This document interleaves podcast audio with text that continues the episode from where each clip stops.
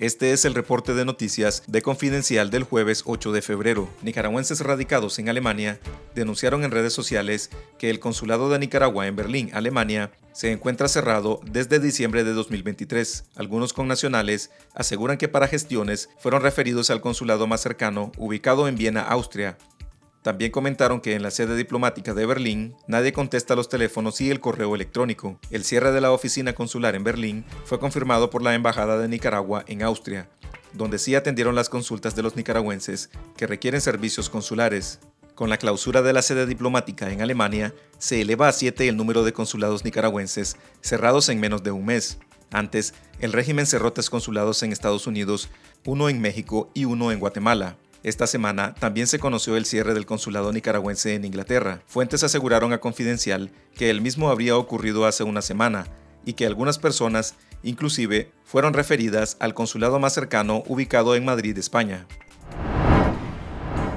El expresidente de Panamá, Ricardo Alberto Martinelli Berrocal, se instaló a su gusto y con varias comodidades en la Embajada de Nicaragua en ese país, luego que este miércoles 7 de febrero de 2024, la dictadura de Daniel Ortega le otorgó un asilo en la sede diplomática en la capital panameña. El exmandatario fue condenado en julio de 2023 a más de 10 años de prisión y al pago de una multa de más de 19 millones de dólares por lavado de dinero.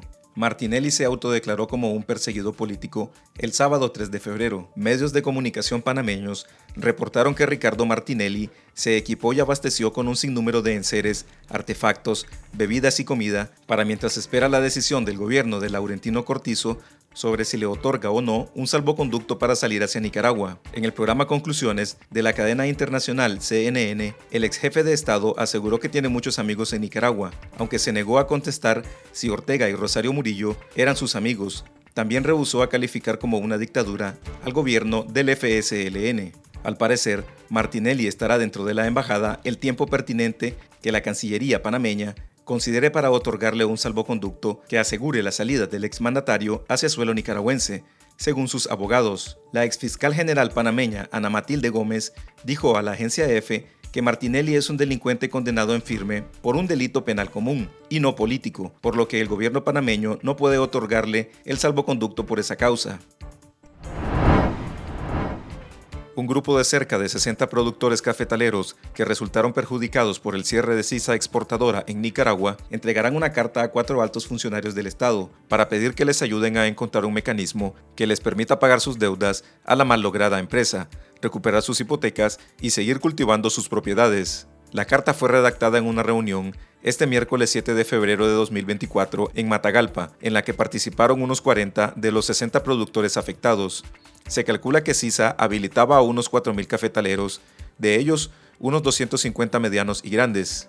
La carta se hará pública hasta que se entregue a sus cuatro destinatarios, Daniel Ortega y Rosario Murillo, el presidente de Hacienda y Crédito Público, Iván Acosta, y el presidente de la Comisión Económica de la Asamblea Nacional, diputado Walmaro Gutiérrez. Confidencial conoció que el mensaje básico es, ustedes dijeron que querían apoyarnos, les tomamos la palabra. La petición específica de este grupo es que el gobierno ayude creando un mecanismo previo pago de las obligaciones que tienen los cafetaleros que les permita liberar las hipotecas, siendo que los productores todavía tienen en su poder alrededor de 400.000 quintales de café. Según los cafetaleros, si este problema continúa, no estaríamos viendo solo la quiebra de Sisa, sino la de más de 200 fincas medianas, grandes y muchas pequeñas, que podría costar más de 100 millones de dólares al país por la pérdida de divisas, de recaudación de impuestos y de generación de empleos, más la estabilidad social en el campo.